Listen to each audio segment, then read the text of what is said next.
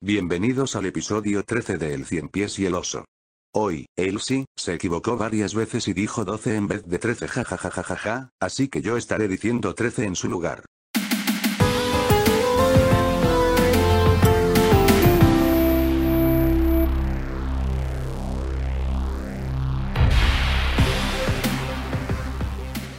Yo soy Elsie. Yo soy Leo y esto es El Cien Pies y el Oso. Este es el episodio número 13. Hoy tenemos una invitada muy graciosa. No, no es tan graciosa, la verdad. Es mi amiga Gabriela Moreno. Gaba, Gaba. Gaba la Hey. Eh, primero voy a decir aquí, eh, gracias a quién llega este episodio y llega gracias a a quién leo. Ah, A ver mira, si llega gracias a Skin Rebel Centro, el lugar donde puedes hacer. Me encantó la forma que lo pronuncié, disculpen que haga el inciso. Eh, Skin Rebel Centro en Monterrey, un lugar donde te puedes hacer tatuajes. ¡Mua! Así de lo que bellos. tú quieras, lo que tú Lo quieras. que tú quieras. Tú quieres Y también- tu te lo hacemos. Tú quieres tu Tasmania, también. Tu No, violín. no, eso está aquí. prohibido. No, sí, sí, Ah, todo lo que ok. todo lo que quieran. Este, y también llega gracias a Nimbo Estudio Creativo, que es este espacio que tengo aquí. Qué qué risa eh, que siempre digo aquí, la gente va a pensar que Nimbo es esta pared y ya. Pero bueno, esto es Nimbo los Estudio. Y bueno, aquí le tenemos, damos bueno, también te- estrenamos setup aquí, poco Eh, a poco lo estamos voy metiendo estrenando otro, cositas. otro set. Entonces, Sí. bueno, eh, así damos la bienvenida, un poco, un poco enredada, pero siempre somos así.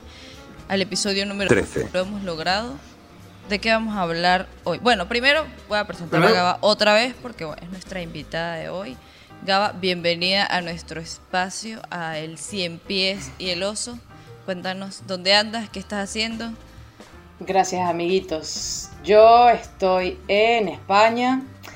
Estoy, bueno, trabajando y haciendo mis cositas y bueno, intentándolo. Intentándolo como todos. Bueno, Gaba es eh, licenciada en artes visuales. O sea, es de esa gente que se muere de hambre. Por si Exacto. está escuchando. si no consigues algo que hacer, vas a morir. Claro, entonces, este, de hecho es de las de las pocas personas de nuestro grupo que lo logró, logró graduarse, este, Sí. y eso ya, obviamente, digo, para cualquier carrera es un mérito poder graduarse, pero, eh, pues nada, felicidades por poder lograr Gracias. esta, esta meta. Hace que dos años. Gra- sí, hace dos años, sí. Hace dos años que estoy licenciada de la República. Excelente. De la Pocas cosas han cambiado, de ¿eh? Los Andes. Exactamente, exactamente. Entonces, bueno, ¿qué- ¿de qué venimos a hablar hoy? ¿Por qué invitamos a Gabriela? A ver, Leo, cuéntanos. Ah, bueno, mira.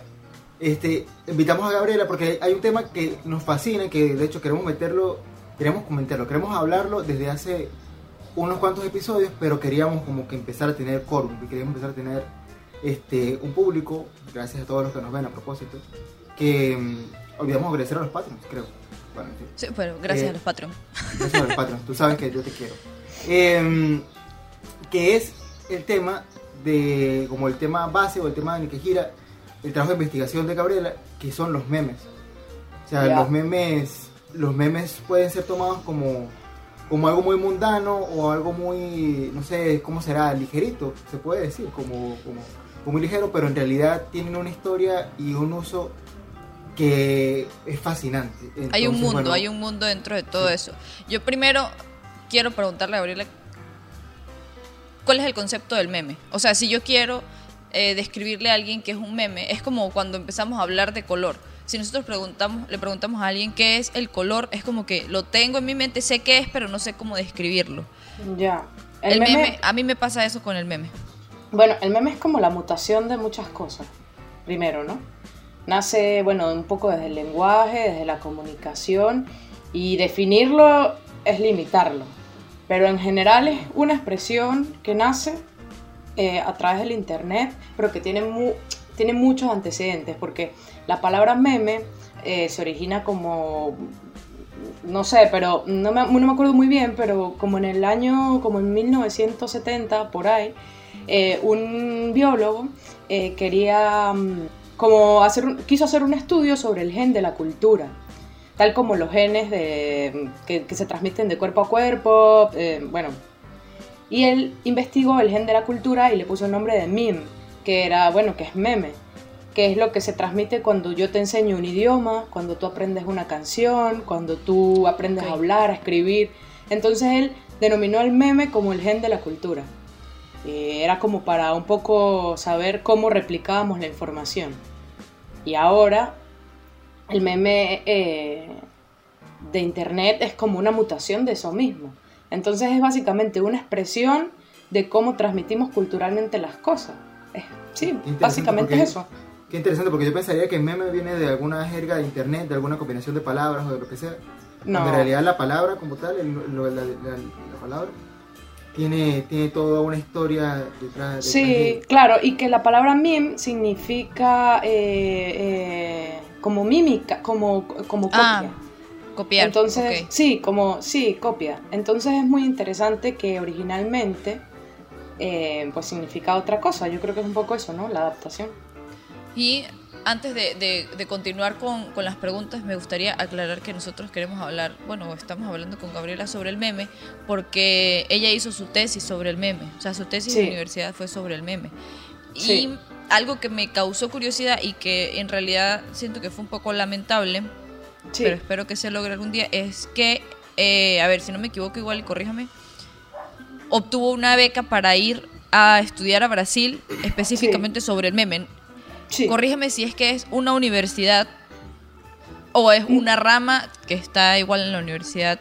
Yo, eh, la verdad es que para poder hacer esa tesis en la universidad fue bastante complicado porque no solo no lo tomaban en serio, sino eh, pensaban que no era un espacio de, la comunicación o de, o de los artes visuales que había que estudiar. Entonces por ahí ya fue, bueno, un tema. Luego de haberlo logrado, fueron dos años ahí un poco pujando. Al final, bueno, lo, logramos, sacamos adelante el proyecto y, aún había mucha gente reacia y mucha gente que no, que no, le gustó, que no... Pero luego yo logré comunicarme con un profesor que se llama eh, Michael Cosia y él trabaja en el MIT, en Massachusetts. sí, Massachusetts. Bueno, y en Harvard. Y yo logré hablar con él y él me, él me comunicó con la gente de Brasil porque él estudiaba el meme, pero él estudiaba el meme como desde un área informática. Y yo este, quería, luego de hacer mi meme, mi investigación visual, quería eh, hacer otra investigación sobre el meme político, sobre el meme político en Venezuela. Porque me parecía que había una situación ahí que, que había que estudiar, no solo desde el área visual, sino yo quería, pues, agregar ese espacio. Y me comuniqué con la Universidad Federal Fluminense, donde la, zona, eh, sí, como el área mm, de, política, como la escuela de política y de comunicación, tenían un área eh, que se llama Museo de Memes y era comunicación y memes. Y entonces ahí logré entrar con un grupo en la maestría donde ellos estudiaban el meme desde un punto de vista un poco político el meme en Latinoamérica, cómo funciona, cómo lo recibe el gobierno, cómo la gente lo usa como medio de protesta. Y eso era un poco lo que yo quería hacer. Y sí, efectivamente me gané la beca y por razones, digamos, burocráticas y venezolanas no, no pude ir, pero logré hacer un par de investigaciones con mis compañeros de, de maestría y traducir algunas cosas y bueno, eso eso es, muy cool. ¿Y es el único lugar que, tiene como esa, o sea, Brasil es el único. No, ahí era porque lo hacían de manera política. Pero eh, en México también hay algún tipo de medio maestría. Yo no sé si son investigaciones más bien como autónomas de gente que está ahí. En Chile también hay gente que lo hace. En Estados Unidos hay mucha gente que lo hace. En Rusia hay gente que se encarga de eso. Incluso aquí pero siempre son investigaciones, no hay como una maestría para estudiarlo. Y que sería que licenciado en meme, doctor en meme. supongo que sería cuestión como si, pues si, estamos, si estamos hablando de que el meme es esto, es como un, un gen o un, un fragmento de cultura, son, son, son formas de intercambiar cultura, sería que cuando, mira, serían de eso, de antropología, supongo. Cuando yo, cuando yo empecé a estudiar esto, era muy complicado porque no había manera de lo que les digo, de delimitarlo. Porque yo lo quería estudiar desde el punto visual, o lo podía estudiar desde el punto antropológico, o desde el punto social, o desde el punto comunicacional, y era demasiado complicado. Entonces yo decidí solo hacerlo visualmente, y quería hacerlo un poquito político. pero había gente que lo estaba estudiando desde el punto de vista, no sé, lo que sea, y era muy amplio. Entonces, pues son muchas cosas. ¿Creen que este sea una nueva carrera? Es que, a ver, tenemos una serie, o sea, desde hace rato que el meme está en nosotros. No sé cuántos años podría, o sea, cuando, a ver, digo como de manera formal en internet, Facebook, redes sociales y eso, ¿desde cuándo tenemos el meme? Unos Hace nueve años. Unos 15 años, no, unos 15, años más o menos. Ok. Un poco más, tal vez. Y comienzan como en Reddit, luego empiezan a salir en los foros, luego comienzan a, salir en las redes sociales y luego empiezan a mutar hasta ahora que, bueno, cualquier, cualquier, en cualquier lugar. ahora uno se puede comunicar con un meme ya. Y los las prehistorias son estos de, de, de, ¿cómo es que se llama? Que si el Trollface o el Forever Alone. Sí, nacen un poco desde el gesto, ¿no? Eso es como un pequeño gesto, un pequeño garabato que, que, que también viene como de la caricatura, pero viene como una situación un poco más automática, era como, un, como una respuesta. Viene como del guiño también, viene de esa, de, como de mm. esa situación. Ok, como los de emojis también, que ese, es otro tema, pero me imagino que también eso tiene algo que ver. Ya luego, creo yo, es que uno de los que más recuerdo es el Yao Ming y es el de ICIC.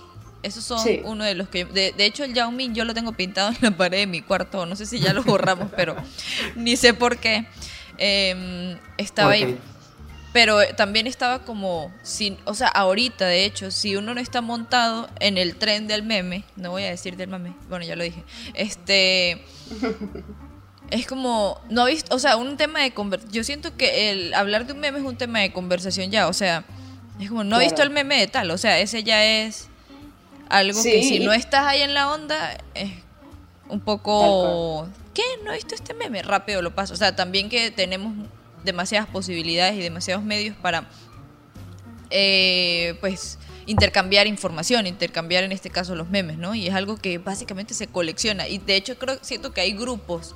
O sea, el grupo de las mamás tiene ciertos memes. O sea, el meme tiene cierta característica. El meme es un multiuniverso. Dentro de él hay millones de grupos, de formas, y te, te, sorprendería, o sea, de verdad le sorprendería lo amplio que es los diferentes lenguajes que tienen, el tipo de letra que usan, la forma de poner las cosas. Entonces todo se convierte como en una especie de collage medio automático, intuitivo, porque sucede como de la nada y comienza a tener como una estructura. Claro, y eso, eso te lo iba a comentar ahorita. Que, pues, por ejemplo, también me llama la atención que estábamos hablando de los memes antiguos, de la estética del meme. O sea, el, meme no puede ser algo bien dibujado, o sea, tiene que estar como mal dibujado, como en tipo en paint, tiene que tener un, las letras tienen que estar, sí. o sea, tienen que ser, o sea, no tiene que ser estéticamente agradable, pero al mismo tiempo es reconocible, o sea, tiene sus códigos. Y tiene que funcionar, porque tiene sus códigos que aunque no están claramente impuestos, si no tiene ciertos elementos, no funciona, no es un meme. ¿Y qué hace que un meme sea un meme? Digamos, la viralidad. Si yo hago un meme aquí de nosotros no, y no tiene viralidad, no es un meme. Nos está replicando, nos está, no está diciendo nada. Y ahí es donde la gente cree que un meme es todo, ¿no? Y no es tan así. No sí, pues yo creo que ya eso de que cada, cualquier persona puede hacerlo, básicamente, pero no todos pueden lograr hacer. Yo hacía un poco la comparación de, de los refranes a los memes ahora. Cuando uno dice, bueno, la vieja confiable, ahí sí, bueno, son cosas un poco similares, que yo, que yo hago una pequeña comparación, que para que funcione no puede funcionar el dicho que dice mi mamá en la casa, que no lo va a entender él, si o Leo. Exacto. Y siendo algo cultural, eso es ah, una pues característica que va de la mano. O sea, si es algo que tenga una convención, convención cultural. Que, eso es lo que iba a comentar, de que, o sea, no funciona lo que dice, por ejemplo, mi mamá en particular, mi mamá en particular cuando, no sé, dice algo particular, eso no funciona, pero sí funciona lo que dicen todas las mamás. Exactamente. Exactamente. es universal. Exactamente. Y creo que es la parte de identificarse, ¿no? Porque, por ejemplo, a mí me pasa que si hay un meme que me da risa, posiblemente es porque me identifico. O sea, eso creo que Hmm. puede ser una característica porque... Y no identificarme de que me ha pasado la situación, sino que puede que lo haya visto en otra persona o es algo reconocible. Sí, esa es una ¿Qué de pasa las cuando nos encontramos memes, por ejemplo, de otros países? Estábamos hablando que, que hay como gente también que en, que en Rusia está como también más eh, pegada con eso. ¿Qué pasa cuando nos encontramos un meme de otro país donde el lenguaje, no, el idioma no es el que nosotros hablamos? Eh, sí, como que culturalmente no estamos para nada apegados a eso. Hay manera de que nosotros adoptemos, por así decirlo, un meme de Rusia, por ejemplo. Yo, eh, cuando desarrollaba todo esto y me di cuenta de esta situación, y me di cuenta de que el meme funcionaba más o menos como un abecedario. Que el meme tenía partes y era como letras, y tú lo descifrabas, lo entendías y lo armabas en otro. Y era como un idioma. Entonces, en ese momento, eh, yo entendí que probablemente nosotros nos manejemos bajo un idioma, bajo, unas, bajo unos conceptos de meme, pero si logras entender las formas, la manera y un poco lo vas a lograr entender, yo creo que es muy universal, porque es lo que te digo, es como un abecedario. Pero claro, muta, ¿no? En todos los, en todos los lugares tiene diferentes de- depende de la jerga, depende de la cultura, depende de cómo es la gente. Pero lo que es, lo que es en general un meme, visualmente, es como una fórmula que va mutando, porque el meme es una cosa que está viva. O sea, existe tal, pero, pero yo creo que eres capaz de entenderlo, al menos desde, tal vez no, no compartirlo culturalmente. Pero visualmente eres capaz de decir, esto es un meme y es un meme Claro. de, no sé, de, de, de- de Yao Ming. Tiene unas letras rusas, pero es un meme de Yao Ming. Y algo de Yao Ming tendrá que decir. O entiendes como el gesto, a lo que refiere, tal vez a lo que refiere y no específicamente eso. Yo creo una, que- Una, una, una preguntita también. Ahorita que estamos hablando de esto de la cultura y tal. Y últimamente está muy de moda, creo que demasiado de moda, la cultura de la cancelación. Ya. Y digamos como que lo políticamente correcto y todo lo demás. ¿Tú crees que el meme eh, tiene que ser moralmente... O sea, tiene que tener una, una barra moral positiva? O sea, lo digo No. porque, por ejemplo, hace tiempo estuvo de moda un meme que es de mis favoritos, que se llama Uganda Knuckles, Ujú. que es Knuckles, ¿saben? Del de Sonic. Y Sí. este, que es el Sonic, el Sonic rojo.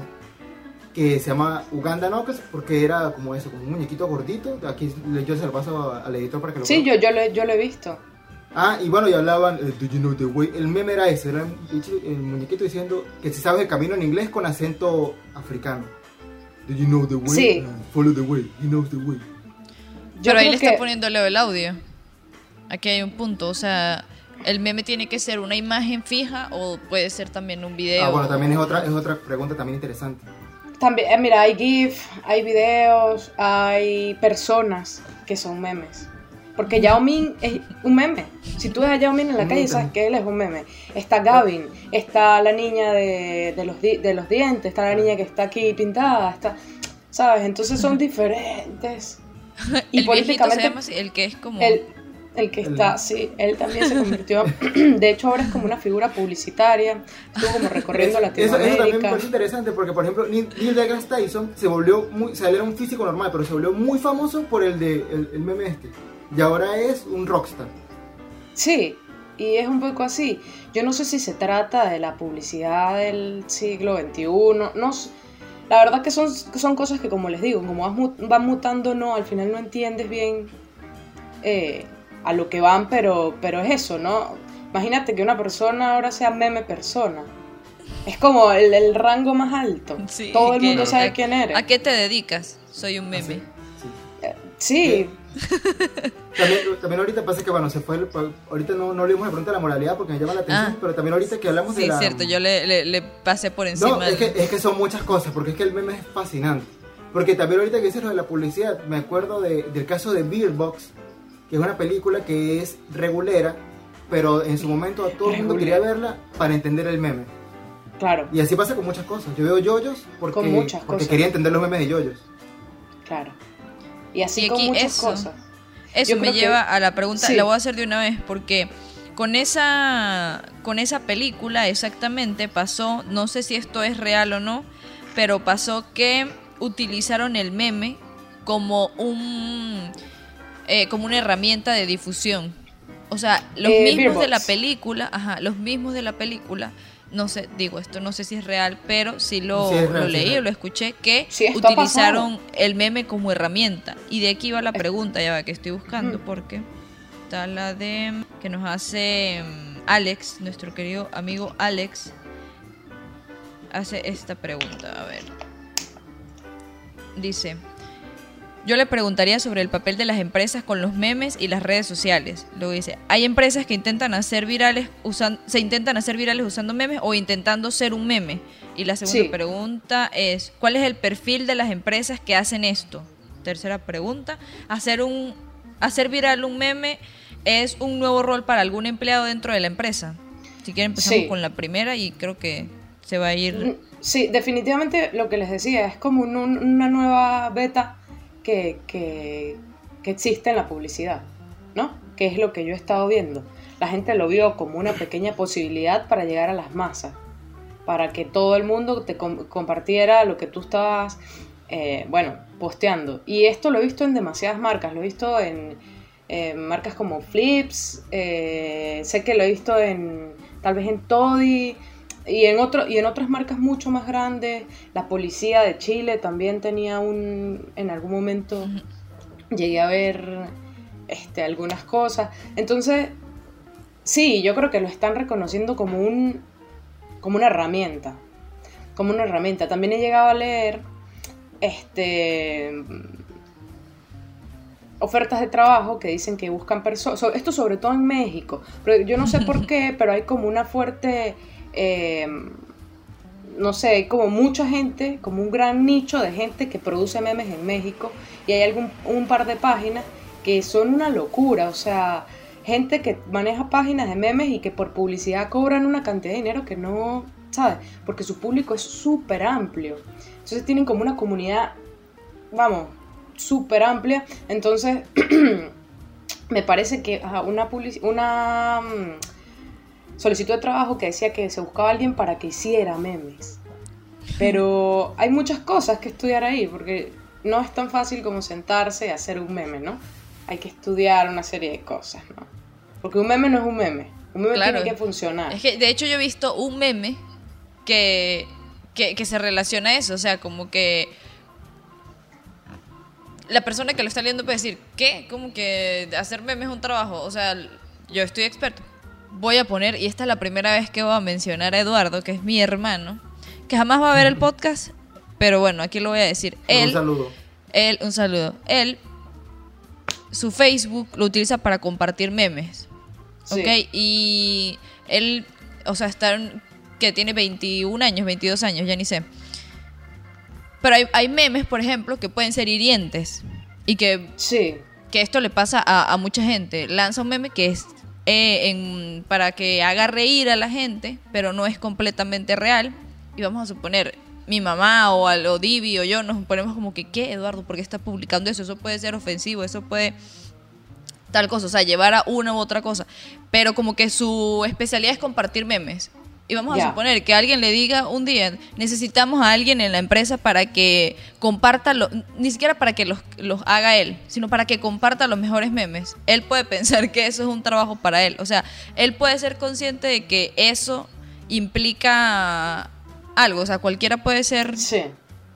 no sé, No. o...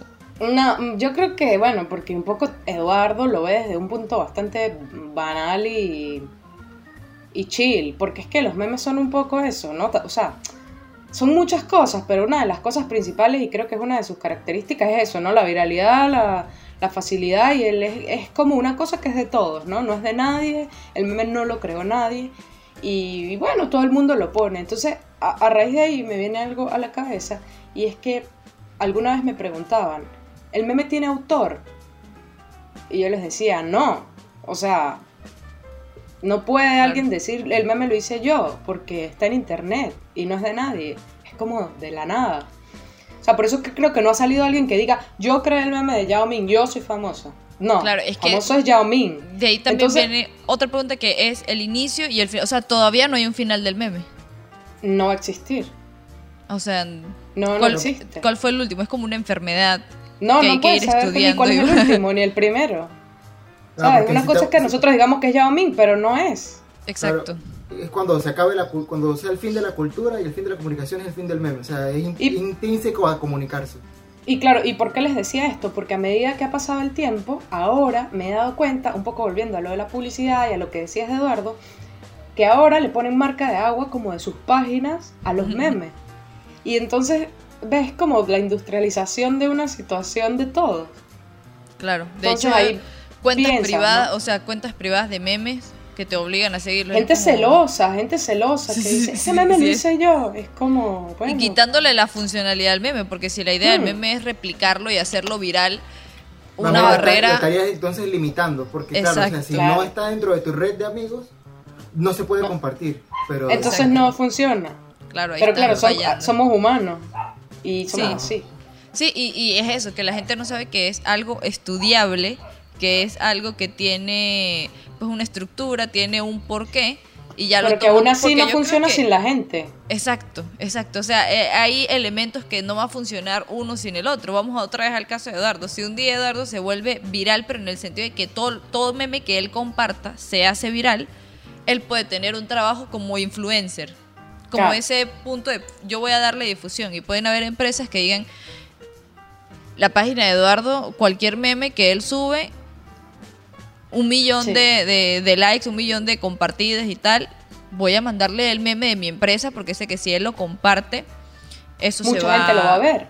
Claro. Y eso es básicamente lo que está pasando ahora. Más que crear un meme, también he visto que la gente toma elementos de, de- de un gran meme. Eh, de cualquier meme, de la vieja confiable. Entonces lo tomas y pones y, en- y lo usas en tu marca. No necesariamente el web esponja con la cajita, sino lo usas. por ejemplo, y lo- tú vendes cervezas, entonces sacas la lata de cerveza y la vieja confiable. Claro, y ahí, Exacto. por ejemplo, creadores de Bob Esponja no pueden ponerse con que están utilizando mi imagen No para puedes, ustedes no lucrar puedes. porque están metiéndole marca que no es. O, por ejemplo, eh, caso Hay como un vacío, ¿no? Yo no sabía usar un meme. yo no sabía usar el de no lo sé Rick. O sea, yo utilizaba no lo sé Rick para decir no lo sé ya. Sí, a ver, cuando Que, Santo le preguntaba, ¿quiere "Mi amor, pizza ¿de qué o hamburguesa?" No lo sé, Rick, parece falso. Mi amor, ¿de qué quieres la arepa? No lo sé Rick. Esa era yo con el meme.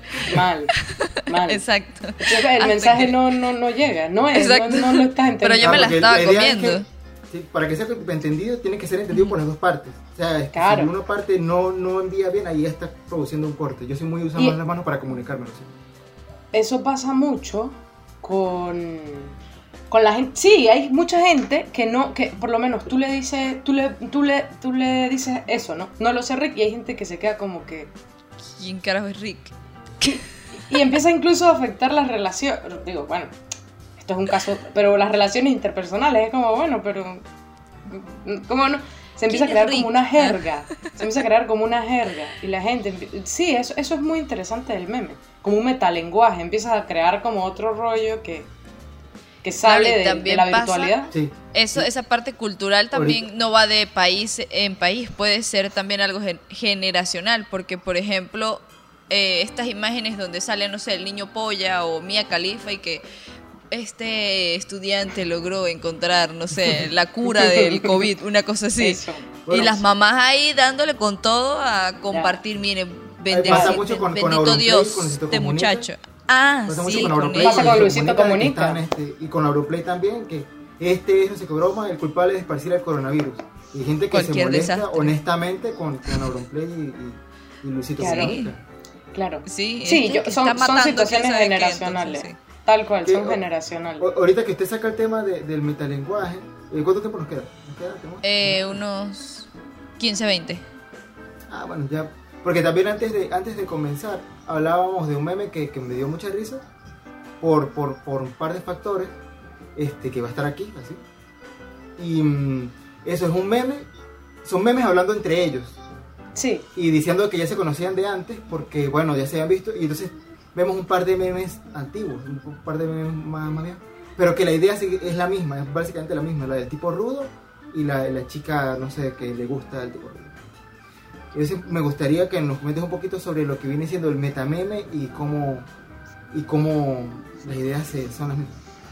Sí, pues lo que te decía, yo creo que los memes comienzan y se van transformando. O sea, siempre es como una idea que va mutando, mutando, mutando y se va transformando. Y eso ha pasado que ahora este, hay memes que dentro de sí contienen memes para decir un meme. Que no sé si lo vieron, uno que había, como este, pero había otro que era como una como una carretera que un carro se estaba como desviando, que se los puede enviar, y entonces eh, era como, era como un gato que no se de, encima tenía fotos que era como el gato desviándose hacia una caja y no hacia su cama.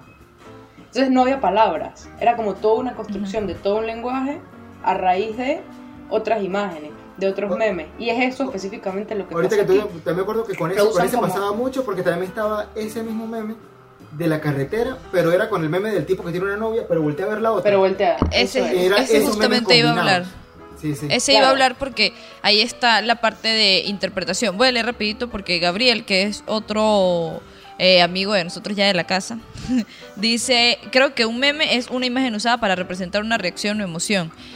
Y es la identificación de esa, o sea, para mí es la identificación de esa reacción o emoción, porque por ejemplo, esa la que va el, el, el, el chamo con la, con la tipa y mira para atrás, eso es una imagen de stock, o sea, es una imagen que, de hecho, esa gente es eh, como modelo de imagen de stock, se puede encontrar en Exacto. Shutterstock y alguien un día vio y dijo, esto es lo que, lo que significa, le puso allí sus letras y ya de ahí en adelante, bueno, no hay quien lo Sí, pare, todavía ese una- meme es vigente. Hay como una subjetividad infinita, ¿sabes? O sea, la gente en eso eh, comenzó como a hacer es un metalenguaje de una serie de otros lenguajes. Es una locura, porque es que es muy raro, es como tomar esto, ya como la gente sabe qué es esto, lo pongo aquí y esto lo pongo aquí y es Funciona. como- Saben que funciona si lo entiendes funciona. todo. Exacto. Hacen que, claro, funciona. Y eso es, bueno, sí, un metameme. Yo llegué a entenderlo a raíz de esto, ¿no? De ver que lo usaban como referencias otros memes para crear memes de memes. Claro. Y, pero solo Es funciona si entiendes todas las partes, ¿no? Lo que les decía. Funciona si entiendes esto, ¿a qué se refiere? Si viste el meme del hombre echando hacia atrás, ¿entiendes? por qué él está yendo hacia acá y hacia allá en esa carretera, si no, Claro. va a ser un collage de cosas que no... Eso, Claro, eso es lo que a mí me fascina, eso es lo que a mí me fascina del internet, de que el internet, o sea, pues, por mucha gente es visto como algo, o sea, que si Facebook, Instagram, lo que sea, es visto como algo banal, algo eh, para entretenerse, para compartir las fotos del viaje que no tienes, solamente que tienes fotos ahí en la playilla. Em, pero en realidad es todo un, es- o sea, es un universo que contiene este, Demasiada muchas información. cosas. Y es Sí, muy complejo y de que- entender. Y que me parece a mí que funciona a través de la experiencia. El meme solo funciona a través de la experiencia. Si lo has vivido, si lo has visto, si lo has entendido, funciona. Si no, no hay manera. ¿Cuál, No, cuál es el tiempo, cuál es el tiempo de, de vida de un meme? O sea, Esto también hasta me que la gente lo preguntado- diga. Ah, sí. Esto también me lo he que- preguntado mil veces. Y antes, me parece, cuando empezaron, que eran un poco más duraderos. Tal vez un mes, tal, y, salía, y incluso salían tablas de el meme del año, el mes del mes, el meme del mes. Enero fue este meme, en tal fue este meme. No, Y eso era interesante. Y eso era interesante porque tú podías ubicar un poco el espacio, los tiempos, cómo funcionaba la comunicación, la gente. Pero en este punto, yo creo que el internet y la gente va más rápido de lo que tú, de lo que tú puedes contar. Claro, y por ejemplo aquí... eh, No sé si es la máquina versus México el hombre. un- aquí en México va un meme, supongamos el de Homero eh, metiéndose así en, el- en los arbustos, pero ya ese meme en otro lado ya pasó. Y de hecho Sí, claro. em, hay uno que sa- sale como...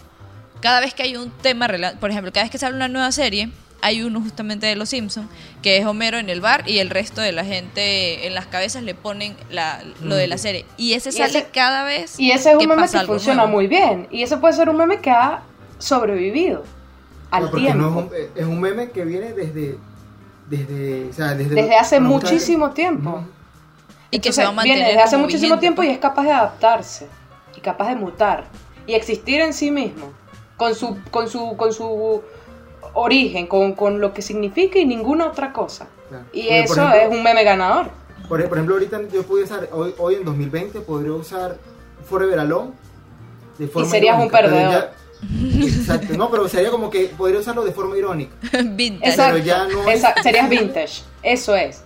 Eso era lo que iba a decir, que ahora si tú usas un meme que ya pasó, A destiempo. también es como que boomer, ¿sabes? ¿Qué, qué estás haciendo?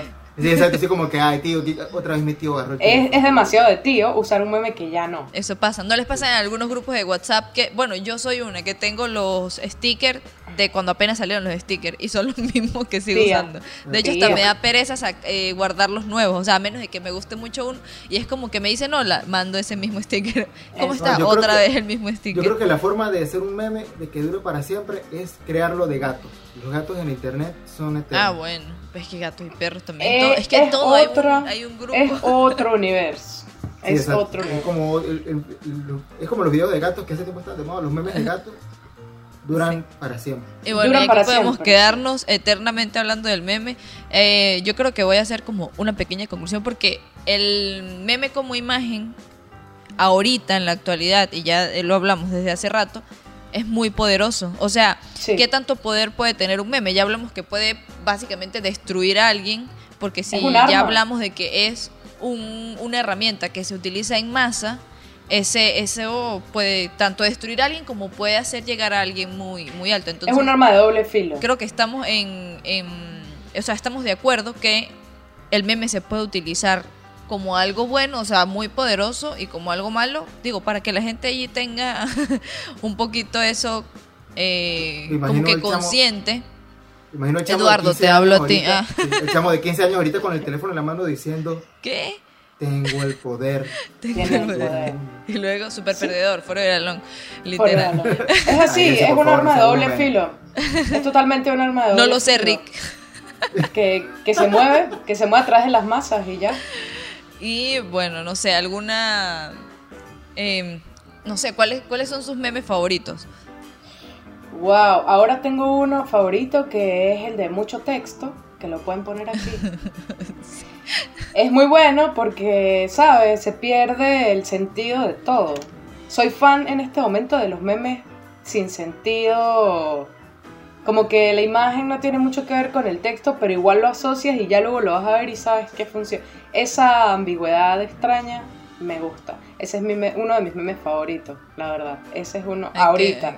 es que es Pero- eso, va, con la época va cambiando. Claro, pero el de Pe- Pepe, la rana Pepe. eh, este, René. No, sé. no, no, no, no, la rana. No. Ya, lo, puede, la pueden poner por aquí también. La rana Uy, Pepe, tía. que es la, la verde, que tiene como una boca roja, que era una, una rana que lloraba. Eso Ah, también fue. pensé- pensé que era la eso también de- fue un, un caso que, que si, si tenemos un chance me gustaría contártelo. Que fue Sí, que sí. esa rana la empezaron a usar este gente. Esa era de una tira cómica. eh, era una tira cómica y tal. Y entonces la empezaron a usar en Estados Unidos. eh, grupos antisemitas, grupos del Ku Klux Klan, grupos de... Y la usaron como de una manera en que era súper negativa, como en contra de, de la gente, eh, en el momento en el que Trump iba a ser presidente. Y Mm, como era un meme súper terrible, como que atacaban a la gente negra, a la gente pobre, los árabes, bueno, era una locura. Y fue tal el nivel que la organización de, me parece que antidifamación de Estados Unidos, le dijo al creador de la rana, que era un ilustrador, que la matara. O sea, que la matara en el cómic. Porque esa rana era un símbolo de odio. Al nivel del 666. Cambió. Pero fue un meme. Él, no, él no era, no era su culpa. Y él tuvo que matar a la rana. Y hay un episodio de su historieta muy graciosa que es todos sus amigos en el, en el, en el, en el funeral. Y la What? tuvo que matar para salvarse de, bueno, de todo lo que estaba pasando en internet. Pero no era su culpa. Claro, claro. Entonces, ahí Claro, es donde porque es está lo que tú información. dices. Fue lo que pasó, bueno, algo, o sea, hablando ya de, de- de- igual lo mismo rápido, de la parte del dibujo, esta gente que, que mataron también, que le hicieron básicamente un atentado, los que eran dibujantes, se me olvidó el nombre, ¿cómo puede? Sí, Charlie. eh, Charlie, Charlie. Charlie Hebdo. Sí, Es, Char- Charlie Hebdo. Ellos, exacto, o sea, puede llegar a un punto, eh, no fue el caso específico de ellos, pero, o, o bueno, básicamente sí, porque están dando una información, o sea, estaban dando su mensaje Sí. y pues al que Sí, no le yo- gusta, si tiene el poder, Pero nosotros, Es que una- nosotros que venimos de un país muy particular, yo siempre le doy muchas gracias a lo que sea que esté arriba de nosotros, a Dios, a los extraterrestres, a los espíritus, a lo que sea. de que el chavismo no se ha dado cuenta del poder que tiene la imagen. Porque si se diera cuenta del poder que tiene la imagen, nosotros hubiésemos sido, pues lo hubiésemos pasado mucho peor de lo que, de lo, que lo Pero es que pasamos. si habían, si habían rumores, o sea, no. Voy a decir rumores porque no lo puedo comprobar, pero sí lo escuché muchas veces que hay personas que al salir de Venezuela o al entrar, bueno, creo que más al salir, eh, les pueden revisar sus teléfonos e información y si tenían algo relacionado con el gobierno o algo malo, o sea, No, pero- no, lo, i- pero no, me- no me creo que lo iban a matar, pero, o no sé, Pero ya me no refiero se más- sabe, pero Me refiero más como a creadores de imágenes. O sea, el poder Ok. de- que tiene la imagen de ser creada. A eso es lo que me refiero. Sí, sí, Ok. sí. Yo era básicamente algo así lo que yo iba, era el tema de mi maestría, pues. Claro, bueno, ahí. Eh, el tema, bueno, este, del, del chavismo y de cómo estaba en internet y esta persona que se convertía en una especie de antihéroe, que era Chávez, a través de los memes y del internet podía convertirse en otra cosa para nosotros. Cómo, cómo un antihéroe llegaba a ser amigable, ¿no? Y podía ser cool, porque estábamos ahí todo el rato con sus memes y había algo ahí extraño. Claro, yo es que sí es, sí es un tema porque está, por ejemplo, los, los memes de Chávez y los memes, por ejemplo, cuando era Chávez y Capriles. De Claro. los chavistas habían memes de Capriles que, que en un momento uno decía, ay, pero este, estos memes a mí no me dan risa, claro, porque uno al momento le afectaba. Cuando habían unos que sí, uno dice, eh, se la comió, se la comió con ese meme, bueno. ¿cómo este punto te la doy. Ajá. Este ¿En qué momento lo aceptas? Sí, sí, ahí se esforzó muy bien. Sí. Este, Eso bueno, a ver. Mira, em, mi meme favorito ya no sé, alguna. Bueno, Leo no dijo el meme favorito. Ahí está, ajá. Mira, mi meme favorito, me gusta ahorita mucho el del perro mamadísimo y el perro chiquitico, ¿sí vieron? Ese perro chiquitico me encanta. El perro mamadísimo es muy bueno. Sí, perro mamadísimo y el está, perro- está bueno. Y, Y ahí tam- también hay una especie de metalenguaje. También No, porque ese, ese meme ya es un meme antiguo. El, el, ¿Cómo que se llama? El perro este. el- y hay muchos memes sobre esa, sobre esa raza de perros. El- y lo de mamadísimo ya también. También mamadísimo es un meme también. Bueno, qué loco. No lo había pensado. Es que es una. Y- el mío es el de Tenemos. El, ¿El que de? es el, el de Box Bunny. Que, Ah, o sea, no sé, Tenemos. por ejemplo. Ajá, tenemos. Que, porque la boca es como. No la voy a hacer. Ya la intenté. Pero bueno, ese, ese creo que será mi favorito. Y bueno, yo le voy a hacer una última pregunta a Gaba. Es, ¿cuál es su sonido favorito? Mi sonido. Sonido Eh, favorito. Tal vez el del rayo. Me gusta del ese rayo. sonido. Qué El agresiva. Bueno, de hecho, Gaba, Hay que fue empezar al- a hacer al- análisis, análisis psicológico. ¿Cómo se llama? el catatumbo, ¿no? Pero ese rayo no suena, él sí. No suena. Mm, yo odio Hay el un- sonido de los rayos, la verdad. O sea, si me da ese le miedo. encantará, porque Perdón. no suena. Bueno, ya para finalizar, le invito a la gente que comparta sus memes favoritos del Cien Pies y el Oso. Eh, que- esa es mi, mi meta con el Cien Pies y el Oso, es que saca muchos memes de nosotros. Comunidad. Voy a de decirle a. Eduardo que comparta el meme. Sí, sí, Eduardo va a ser nuestro, nuestro, nuestro, Pues bueno. Nuestro dealer de este, memes. exactamente. Nuestro Pues bueno. Gaba, muchas gracias por compartir tu información con nosotros. ustedes. Espero que esto les sirva a la gente que nos está viendo. La verdad es un tema interesante y les digo, esto puede, em, o sea, puede ser un tema demasiado largo. Otra pre- ahora le voy a hacer otra pregunta. ¿Dónde eh, se puede encontrar la tesis o se puede encontrar lo que lo que hizo? ¿Se va a publicar? No, se pueden comunicar momento? conmigo. Yo, esa tesis está, eh, esa investigación está publicada en la universidad, en la Universidad de los Andes. Tengo algunas cositas publicadas con la gente de Brasil, pero mi investigación, eh, bueno, se pueden comunicar conmigo y sin más podemos, claro. ¿Dónde, hablar y- ¿Dónde la pueden encontrar? Eh, Gabalajey, arroba Gabalajey, en Twitter, en Instagram, en Facebook y ya. Pues bueno, estoy. ya saben. Y si quieren que nos extendamos un poquito más en este tema y hablando ya más del lenguaje, yo voy a aprovecharse de la invitación. Capaz que podemos hacer un conversatorio especial de, del meme, pero si ustedes quieren, nos escriben y nos dan, nos dan el voto de confianza para, Claro que para sí. darle fuego. Entonces, sí, bueno, claro que sí. eh, este episodio llegó gracias a Skin Rebel Centro y a Nimbo Estudio Creativo. También llegó gracias a ustedes que están en Patreon y nos están apoyando. Eso es súper importante para nosotros. Espero que más gente se sume. Por ahí tenemos los talleres, conversatorios. El próximo mes se viene taller con Leo. Em, y nada, el próximo conversatorio ahí está todavía en, en veremos sobre el tema, pero, pero eso va. Entonces, gracias por acompañarnos hoy. Este fue el episodio número 13. Del cien pies y el oso. Chao. Me quito los lentes. ¿Qué?